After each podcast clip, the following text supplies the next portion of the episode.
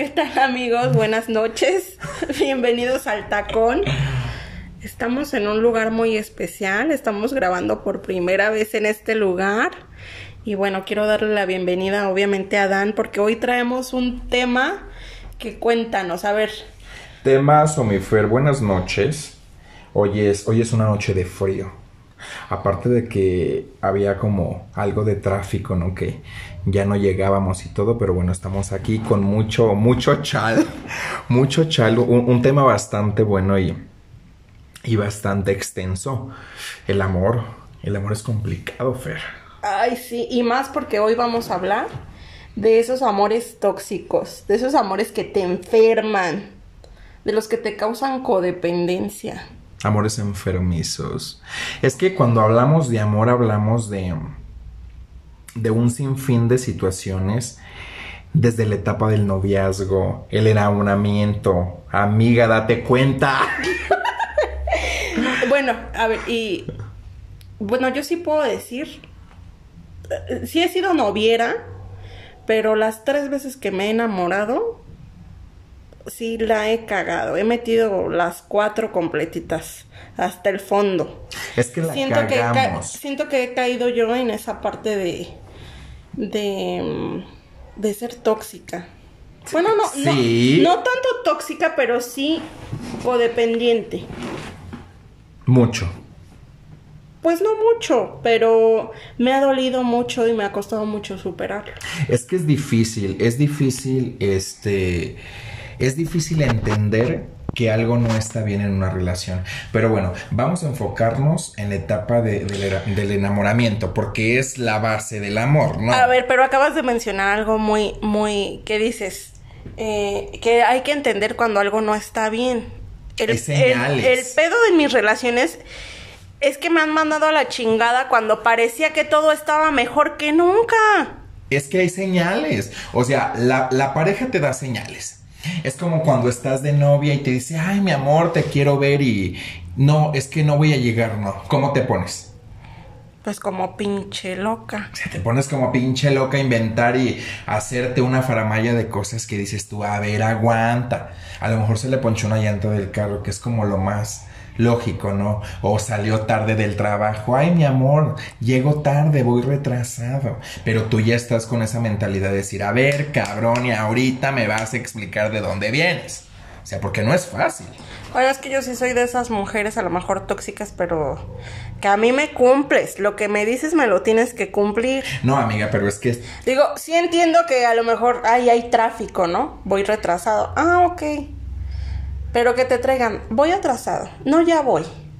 No, de verdad, ahí voy. Ya voy saliendo. Y dices, puta, ¿cómo que ya va saliendo si hace dos mensajes me dijo que ya venía? Y una hora ya Ajá. que, amor, ya vienes. No, es que son, Sí. son situaciones complicadas, pero te digo, el amor es muy bonito, es, es, es extenso, son muchas facetas, pero aquí el principal problema es que no nos damos cuenta de lo que está pasando.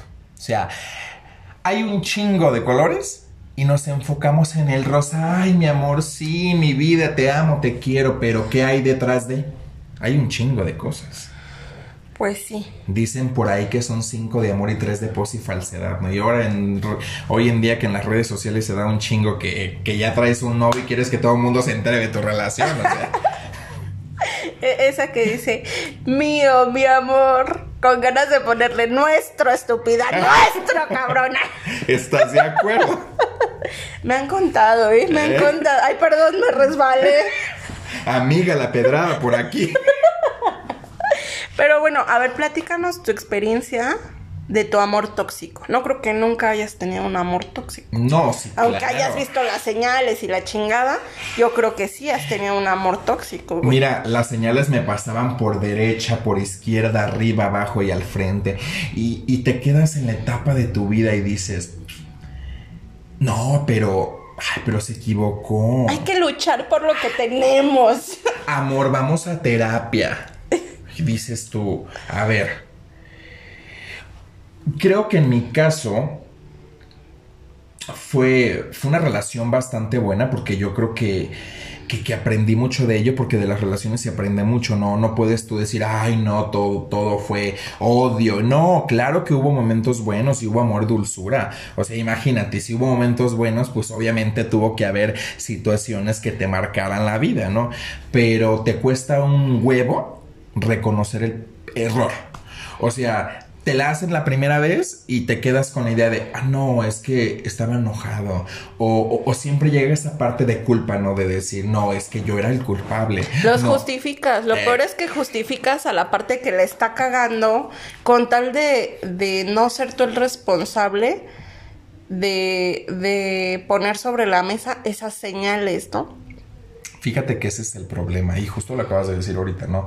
El justificar esos actos que al final de cuentas dices tú, a ver, o sea, ¿cómo es posible que te esté o te estén haciendo y tú te quedes con la mentalidad de, ay no, pero es que lo amo, pero, ay no, ¿qué va a decir?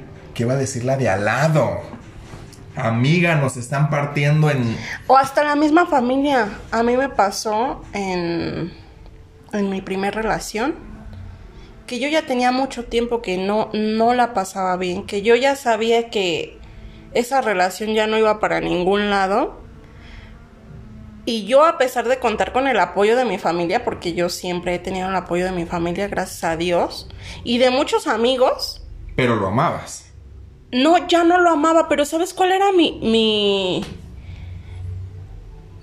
¿Cuál era mi, mi salida? El decir, es que qué va a decir mi mamá. Ay, no, no. Mi mamá me lo dijo, que ese cabrón no me convenía. ¿Cómo voy a ir con mi cara de estúpida a decirle? Y vas, y ahí vas. Tenías razón. Tenías razón. Te lo dije, mija. Ajá, con tal de aguantarte esa cantaleta que sabes, soportas. Dices, no, este, a lo mejor si, si hablo con este cabrón, ahora sí va a cambiar no, es que ahora sí le voy a dar el ultimátum.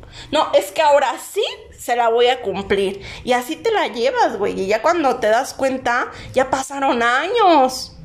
Es que es complicado, mira, te tiene que pasar una situación muy cabrona para que digas, de aquí ya me voy. O sea, en mi caso fue de, me hiciste la última y se acabó y se acabó. Yo no creo en segundas oportunidades. En mi caso yo digo que cuando algo se rompe, ya está muy cabrón que se vuelve a pegar.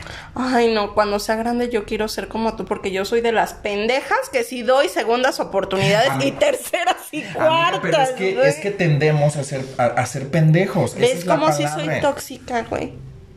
No, no, no, no. Es que. Soy pendeja. Amiga, es que ve tu cara. Estúpida. Pero estás de acuerdo que es, es, es complicado el darse cuenta. Yo creo que cuando algo, y te repito, cuando algo ya está roto ya no se puede pegar. O sea, yo no creo en segundas oportunidades porque yo así lo pienso. Claro que hay alguien que se la hace una vez, no. O sea, te engaña el marido y lo primero que te dice, no. Es que tú no te dabas cuenta que no me pelabas que había ausencia y yo tuve que buscar lo que tú no me dabas, que es como lo más estúpido que siempre dice. ¿O no te ha pasado que, que te culpen o te culpes tú misma de lo que haces? Sí, sí me he culpado por justificar a la otra persona. Sí he dicho, ah, pues no he dado de esto, por eso, por eso me la aplicaron, ¿no? Sí he caído en eso. Pero bueno, es que ahorita ya, ya lo platicas tú como de que hay señales y hay que darse cuenta y que si a mí me la hacen me la pagan y a la primera y no doy segundas oportunidades. Pero cuando estás dentro de una relación es muy complicado, güey. Es que... Y por ejemplo, tú no tienes hijos, pero me entenderán las personas que tenemos hijos, güey. Luego sí nos pesa el hecho de los hijos, güey. Sí, sí pesa, no voy a decir que no, pero hoy en día hay mujeres muy, muy chingonas, hay mujeres luchonas que pueden salir adelante. No, y no digo que no se pueda. Y lo eres, y yo te lo he dicho, eres una mujer muy fregona, porque de verdad, o sea, yo que tengo el gusto de conocerte, mm, Eres una mujer guerrera que lucha, que no se rinde, que siempre quieres más y más y más. Y eso es bueno. Hoy en día también hay mujeres, perdón por la audiencia, pero hay mujeres muy pendejas que les dicen, no, es que tú eres mujer del hogar, eh, de lavar, de planchar, de cocinarme. No. Fíjate que ese fue mi problema en esa primera relación que te platico, donde yo no quería, donde yo no quería ir a este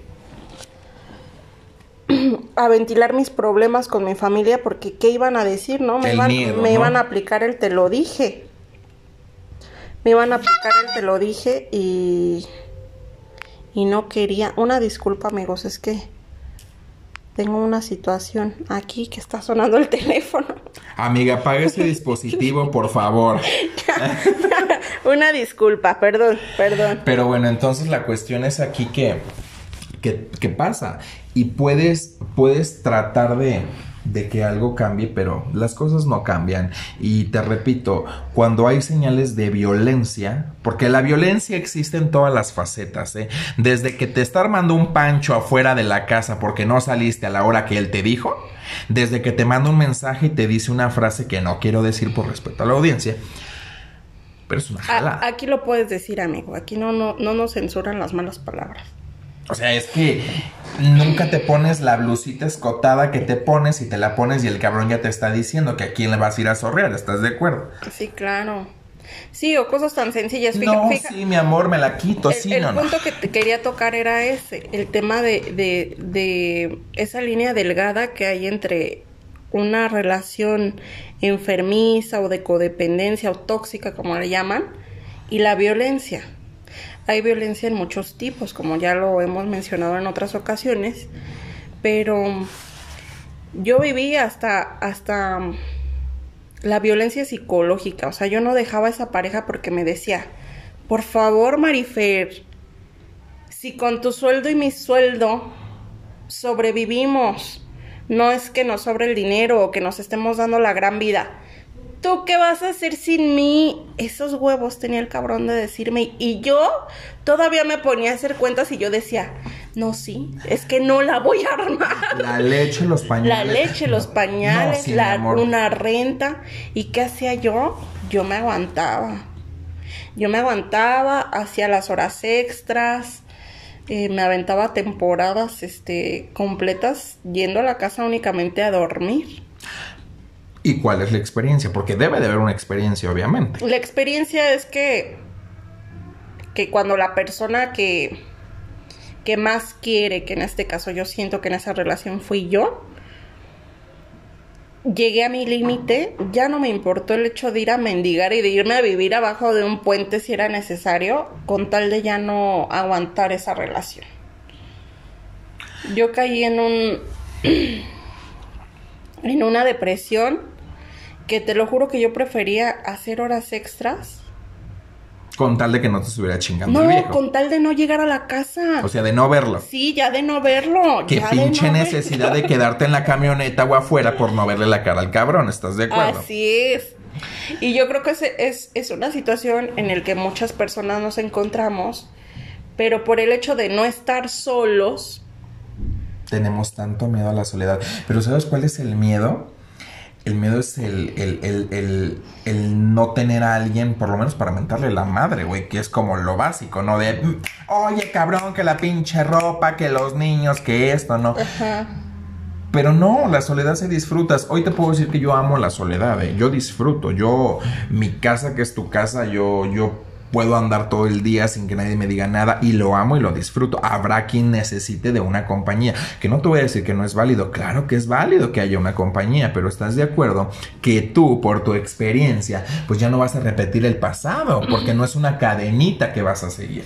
No, no es una cadena y, yo creo que ese es el, el temor a estar solo y al hecho de saber que en algún momento vas a retomar tu vida sentimental y puede pasar lo mismo, eso también da mucho miedo. Sí, claro, te puede pasar lo mismo porque tendemos a atraer lo mismo, ¿no? Si tienes un cabrón que te falta el respeto, entonces te gusta que te estén... No que te guste, pero ya es una situación que la normalizas. Te acostumbras. Que dices, ay, pues es normal que me la hagan de pedo, ¿no? Por, por el pantalón súper entallado, ¿no? Es normal que que cuando se la hago de pedo porque se fue a tomar el sábado, el lunes ya no me da chivo. Pero se le va a pasar, ¿no? Y uno mismo va justificando todos esos tipos de situaciones. Y vas creando ese círculo de violencia que te va arropando y cuando quieres salirte de ahí está cabrón, porque ya tienes una codependencia muy perra y dices tú, no, pues es que no puedo, se me cae el mundo porque no tengo a alguien. No, yo creo que en esta vida hay que tener el suficientemente valor de decir hasta aquí se acaba. O sea, ya no hay marcha atrás. Y te repito, habrá mujeres pendejas. Hoy en día yo creo que tú eres una chingona como varias mujeres que no necesitan de un cabrón para salir adelante. Claro. Pero bueno, ¿qué podemos recomendarle a, a las personas que nos están oyendo y que a lo mejor se encuentran en esa situación? Oye, que hay hombres también que sufren de este tipo de, de Claro, situaciones. dímelo a mí, amiga, dímelo. A ver, tú platícanos un poco de tu experiencia.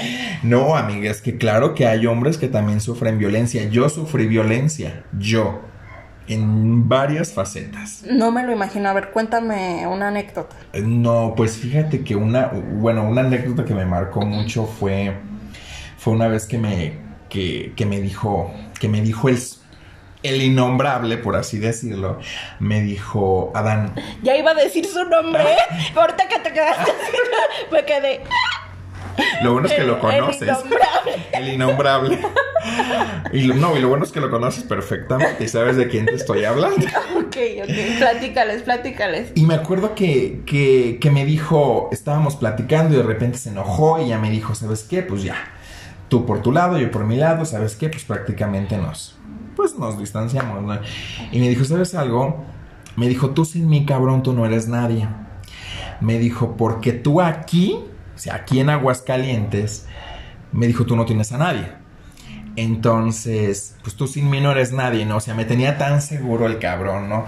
Entonces hoy en día me acuerdo de esa frase y te lo juro que me da risa, porque de principio decía yo, ay, no, sí, no tengo a nadie. Mi mamá en Guerrero y no sé, y, a quién recurro, ¿no? No, hoy en día te puedo decir que le estoy eternamente agradecido, ¿eh? O sea, yo, yo, yo lo quiero porque sí voy a decir que, que todas las personas marcan muchas cosas en tu vida y no las vas a dejar de querer, pero hoy en día le agradezco mucho porque dices tú, a ver, güey, o sea, pues no estoy solo.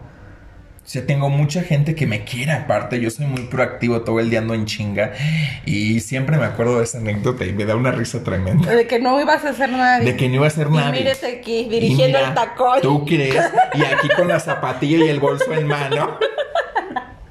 Bueno, pues yo creo que de hablar de amores tóxicos basta. No. Y la gente que quiera compartirnos su experiencia puede puede hacerlo a Que través nos escriban, ¿no? O sea, si están pasando por una situación complicada, ahí en Facebook búsquenos como el tacón.